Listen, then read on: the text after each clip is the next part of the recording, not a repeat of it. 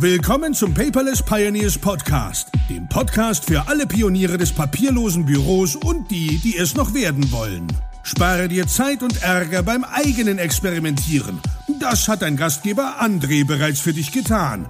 Also lehn dich einfach zurück und genieße die Show. Hallo und herzlich willkommen zur 22. Episode des Padre Pescado Patata. Das war Spanisch und hieß Vater, Fisch und Kartoffel. Nein, ihr seid natürlich nicht beim Vater Fisch Kartoffel Podcast, sondern beim Paperless Pioneers Podcast. Aber meine Frau lernt die ganze Zeit Spanisch und ähm, ja, so haben wir beide auch ein bisschen was gelernt. Tja, worum geht's heute? In der letzten Episode ging es ja allgemein um die Own Cloud, also um die eigene Cloud. Und aufgrund äh, von einigen Zuschriften möchte ich das Thema nochmal so ein bisschen aufsplitten. Und zwar geht es heute um die lokale Cloud. Ja, also erstmal vielen Dank für die E-Mails, die ich bekommen habe. Und ich versuche heute alle Fragen zu beantworten. Also, lokale Cloud hört sich erstmal ein bisschen paradox an, ne? Äh, ja, eine Cloud, ja, ist ja eigentlich äh, nicht lokal bei dir zu Hause. Aber das geht auch. Und zwar brauchst du letztendlich nur einen Computer. Entweder einen Computer, den du übrig hast, ja. Und ähm, darauf müsstest du dir sozusagen, äh, ich möchte jetzt heute nicht zu techy werden, einen ähm, Server einrichten. Ja, dass wenn du Skills hast mit Windows Server, ja, oder wenn du Skills hast mit Linux, hier so wie unser Alex, dann sollte das für dich kein Problem da sein. Äh, ich hätte diese Skills zum Beispiel nicht und ähm, ich habe mir deswegen ein sogenanntes NAS-Laufwerk geholt. Also NAS heißt ja letztendlich nichts anderes als Network Attached Storage, also netzwerkgebundener Speicher. Ja, also letztendlich irgendeine Festplatte in deinem Netzwerk. Und da du natürlich nicht einfach so an eine normale HDD so eine AJ45-Kabel ranstecken kannst, gehört da doch schon ein bisschen mehr zu. Und ähm, diese, ich sag mal, äh, NAS-Laufwerke oder NAS-Stationen, ja, also das ist im Prinzip ein, ein, ich sag mal, ein Minicomputer, ja, den gibt's von verschiedenen Herstellern. Da gehe ich gleich noch drauf ein, wo du Festplatten reinschieben kannst. Und dafür gibt es sogar spezielle Festplatten, ja, weil die sozusagen im Dauerbetrieb laufen können. Ich sag mal, so im Server, der im Dauerbetrieb läuft, da packt man ja auch keine einfache, ich sag mal, ähm, Privatanwender-Festplatte rein. Und die sind auch ein bisschen teurer. Und wie sieht das aus? Also dieses, ich sag mal, dieses Gerüst, diesen Computer, wo du zum Beispiel zwei Festplatten reinstecken kannst von der Firma Synology. Da habe ich selber einen von, da liegt so das ungefähr bei 200 Euro. Da hast du aber noch keine Festplatte drin. Da hast du lediglich nur, ich sag mal, die Hardware, wo du zwei Festplatten reinschieben kannst. Da sagt man erstmal, oh ja, Mensch, hey, 200 Euro ist aber jetzt äh, eine Stange Geld. Bin ich völlig bei dir. Ja, definitiv. Und warum bietet Synology diese Geräte auch lose an? In dem Fall, damit du selber entscheiden kannst, wie viel Terabyte du da reinpackst. Ja, ich rede bewusst von Terabyte. Wir werden jetzt keine 500 MB oder 500 Gigabyte Festplatten da reinpacken. Das macht in den meisten Fällen keinen Sinn. Und es gibt tatsächlich sogar ähm, Synology Disk Stations, so heißen die Geräte, wo du auch nur eine Festplatte reinmachen kannst. Die liegen auch dann unter 100 Euro. Das Problem dabei ist nur, ich habe mich bewusst für ein Modell mit zwei Festplatten entschieden, weil dann hast du zwei Möglichkeiten. Und zwar geht es dabei dann um einen sogenannten RAID-Verbund. Da gehe ich nicht im Detail drauf ein, aber letztendlich bedeutet das, ich könnte zwei gleich große Festplatten nehmen. Nehmen wir mal zwei, zwei Terabyte Festplatten und die beiden schiebe ich da rein. Dann kann ich damit einen sogenannten RAID-Verbund machen und dann habe ich entweder tatsächlich 4 Gigabyte, Ja, das Problem ist aber, wenn eine Festplatte davon mal ausfällt, dann habe ich da natürlich Datenverlust. Deswegen gibt es, glaube ich, äh, korrigiert mich, RAID 0 oder RAID 1, müsst ihr selber nachgucken, äh, die Möglichkeit, die Festplatte zu spiegeln. Das bedeutet, dass der tatsächlich auf beiden Festplatten das Identische vorhält. Das hat den Vorteil, wenn davon mal echt eine kaputt geht, kannst du da einfach eine Festplatte rausziehen, eine identische wieder kaufen und wieder da reinschieben. Und dann bist du safe. Du hast also dazu sagen, damit sozusagen nochmal eine sichere Backup-Lösung. Ja, ähm, warum ist das gut? Du hast natürlich dann von den 4 Terabyte nur 2 Terabyte übrig, das ist logisch, aber warum ist das gut? Ähm, in einer älteren Firma, wo ich mal war, da hatten wir auch ein Gerät, da waren vier Festplatten drin und die waren alle gespiegelt. Ja, also das bedeutet, dass immer zwei Festplatten sozusagen eine ergeben haben von der Speicherplatzmenge her, obwohl natürlich eigentlich die doppelte Menge zur Verfügung war. Und dann ist da tatsächlich mal der Blitz eingeschlagen. Der Blitzableiter am Gebäude hat schon das Gröbste abgewendet, aber sogar die USV, universelle Stromversorgung, da war so mit so eine riesige Batterie, die da stand, damit eben dieser kleine Mini-Server nicht ausfällt beim Stromausfall, den hat es weggebrüht gebrutzelt und tatsächlich drei von vier Festplatten. Das bedeutet, auch natürlich die Hardware, die Synology Disk Station war im Eimer, aber eine Festplatte davon war unbeschädigt. Und zum Glück hatten wir noch von den anderen ne, Festplatten auch noch Backups extern liegen. Ja, also natürlich hat das, was ein unternehmerisch, unternehmerischer Unfall war, äh, also ein Elementarschaden, natürlich die Versicherung übernommen.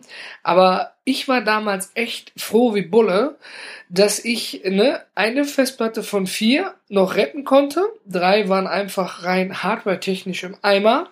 Und die anderen Festplatten, äh, Backups, die hatten wir immer freitags gemacht, da konnten wir die Daten wieder sozusagen äh, zurückholen und hatten nur einen Verlust von knapp einer Woche.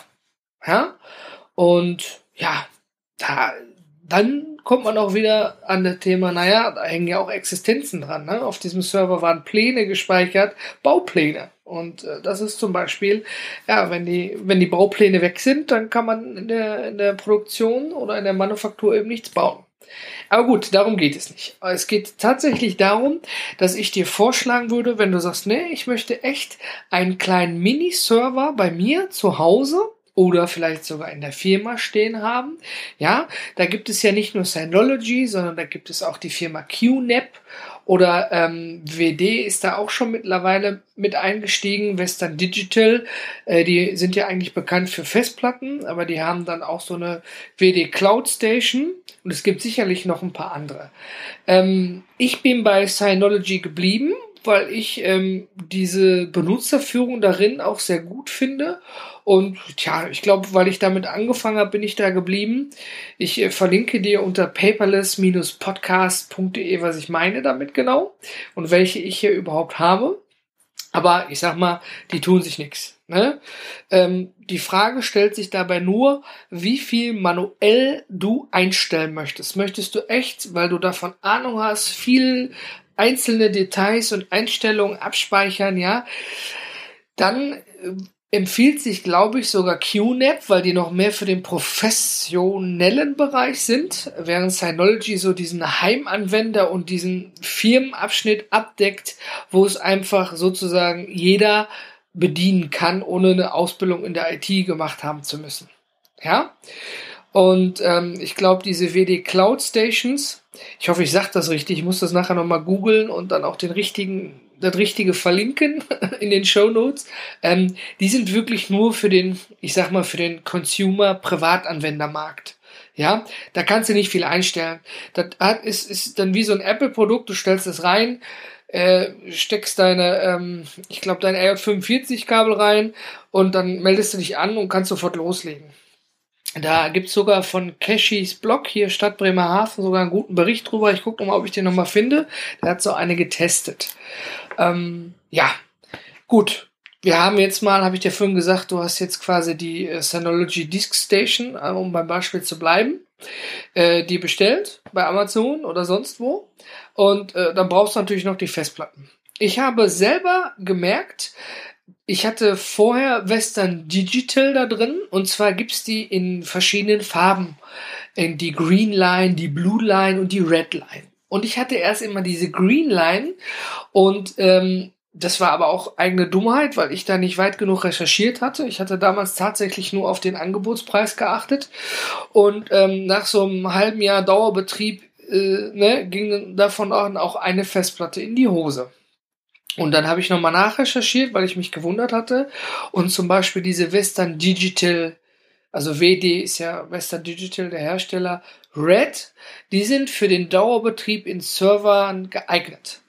Warum sage ich Server? Naja, klar, diese, äh, dieses NAS, ja, ist ja wie ein kleiner Server. Nur jetzt nicht so, wie wir das uns vielleicht vorstellen, in einem riesen Rechenzentrum mit einzelnen Racks, die du rausziehst, wo die ganzen Festplatten drin liegen.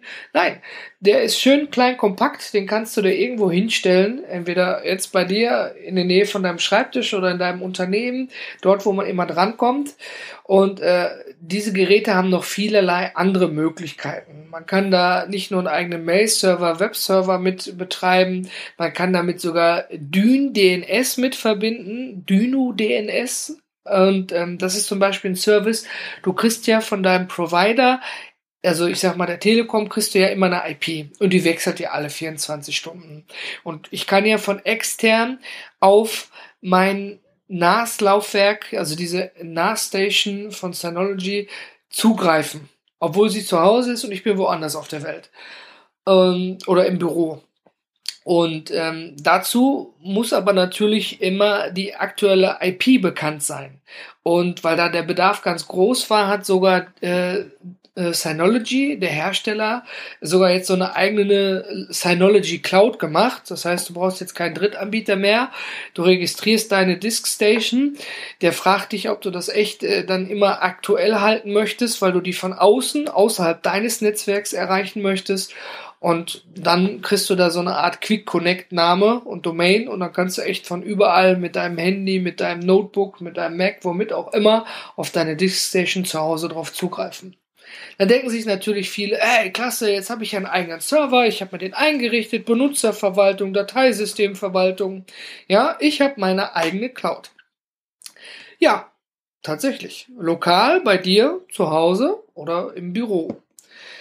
Jetzt ist das total klasse, wenn wir wieder von 3, 2, 1 Backup-Regeln sprechen.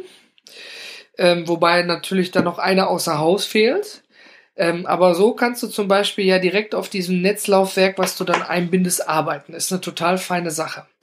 Problem ist allerdings nur, was viele nicht bedenken, ähm, es wird dann Unsummen an Geld in, in Festplatten und in diese Disk Station ausgelegt, äh, äh bezahlt, aber der Internetanschluss bleibt derselbe. Und wenn du zu Hause so eine 16.000er Leitung hast, also 16.000 im Download und dann irgendwie 6.000 im Upload, dann wird's richtig schwierig. Weil du hast ja von deinem Internetanschluss, sagen wir mal diese 16.000er Leitung, um dabei zu bleiben, kannst du 16 Mbit theoretisch maximal runterladen. Sagen wir mal 12 Megabit kommen dabei dir an. Ja? Aber wenn du jetzt im Hotel sitzt oder in Holland im Ferienhaus und äh, möchtest jetzt von deiner Disk Station irgendwas runterladen oder hochladen, völlig egal, welcher Weg, dann greift natürlich der Upload von dir zu Hause. Und der liegt als Beispiel bei 6000, also 6 Mbit.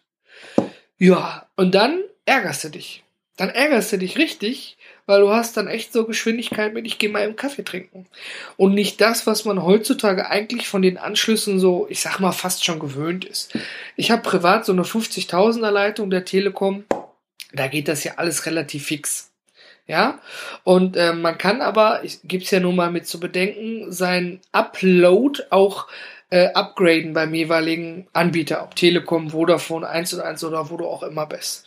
Ja, ähm, weil das ist ja wirklich der Part, worum es geht, wenn jemand von außerhalb auf dein Netzwerk zugreift, in dem Fall du.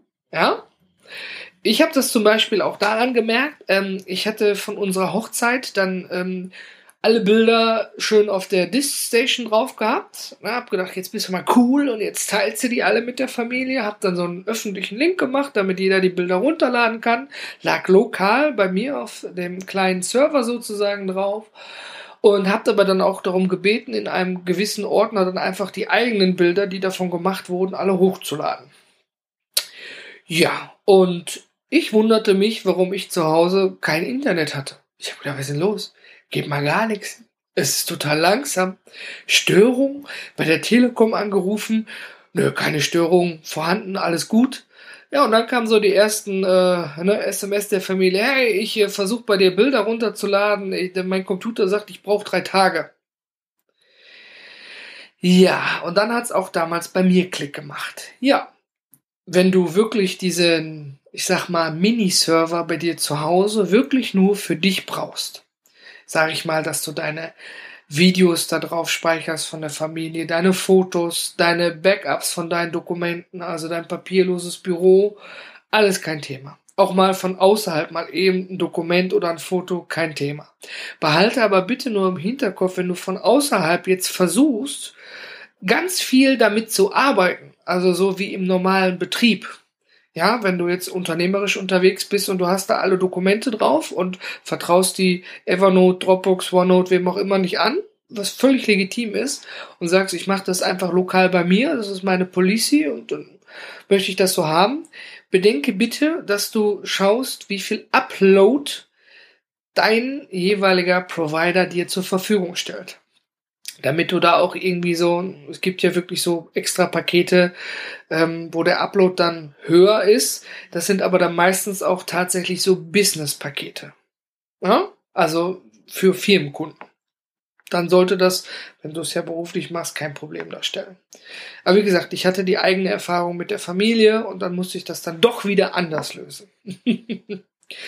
ja, also nochmal zusammengefasst. Ähm, für den eigenen Heimserver äh, reicht tatsächlich ein älterer Computer mit der richtigen Software drauf. Und da braucht man dann aber auch echt die passenden Skills für. Die einfachere Variante und sicher auch die nicht günstigere Variante ist tatsächlich, du schaffst dir ein NAS an, also ein Network Attached Storage, also eine im Netzwerk eingebundene Festplatte, also Speicherplatz. Entweder von der Firma Synology, von der Firma QNAP oder von sonst wem. Ich kann dir, wie gesagt, nur von Synology berichten, weil ich sie seit Jahren einsetze. Und mit QNIP bin ich auch nur kurz in Kontakt gekommen in einer anderen Firma. Ich verlinke dir das aber nochmal in den Show Notes, worüber ich jetzt gesprochen habe. Und ähm, die Details kannst du dann da entnehmen über die Geräte, was sie können, weil natürlich kommt jedes Jahr irgendwie ein neues Gerät raus. In den meisten Fällen. Und Synology macht das immer ganz praktisch. Die heißen da ja Disk Station. Macht eigentlich auch Sinn, weil du ja ne, ne, ne, da die Disks die reinpackst. Und ähm, je nachdem, wie viel Festplatten da reinkommen, ist dann die Zahl vorne maßgebend. Ja, und dahinter kommt dann die Jahreszahl.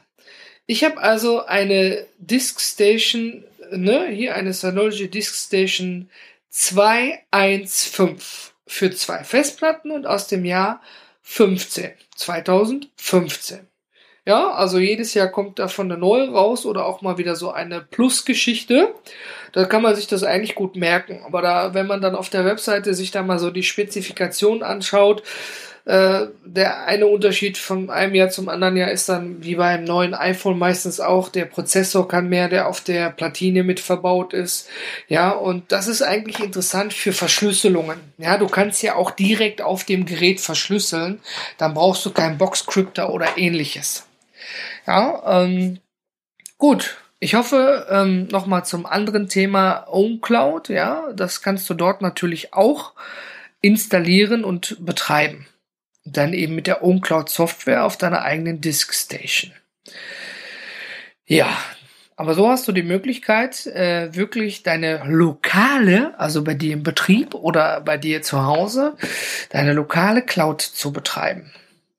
Und das ist mal so eine kleine Alternative zu dem, was es sonst so auf dem Markt gibt. Aber natürlich auch in der Startphase kostenintensiver, weil du es einrichten musst, du musst es warten, du musst es pflegen und du musst natürlich auch den Strom dafür bezahlen, wenn das Gerät dauerhaft an ist. Wobei du natürlich auch gewisse, ich sag mal, Nachtschaltungen dort einschalten kannst. Und ja, falls du ab und zu ein elegantes Schnarchen hörst, ist mir jetzt mal erst so bewusst geworden, ähm, mein Hund liegt relativ nah bei mir und schnarcht die ganze Zeit schön. Ich hoffe, das Schnarchen ist nicht zu laut. Das ist mir jetzt erst bewusst geworden.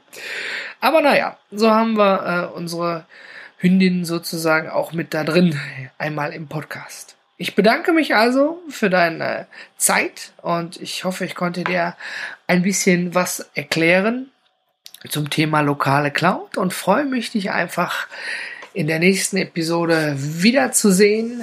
Respektive freue ich mich natürlich auch über Kommentare, Anregungen und Wünsche gerne unter paperless-podcast.de in der Community oder schlicht und ergreifend einfach per E-Mail.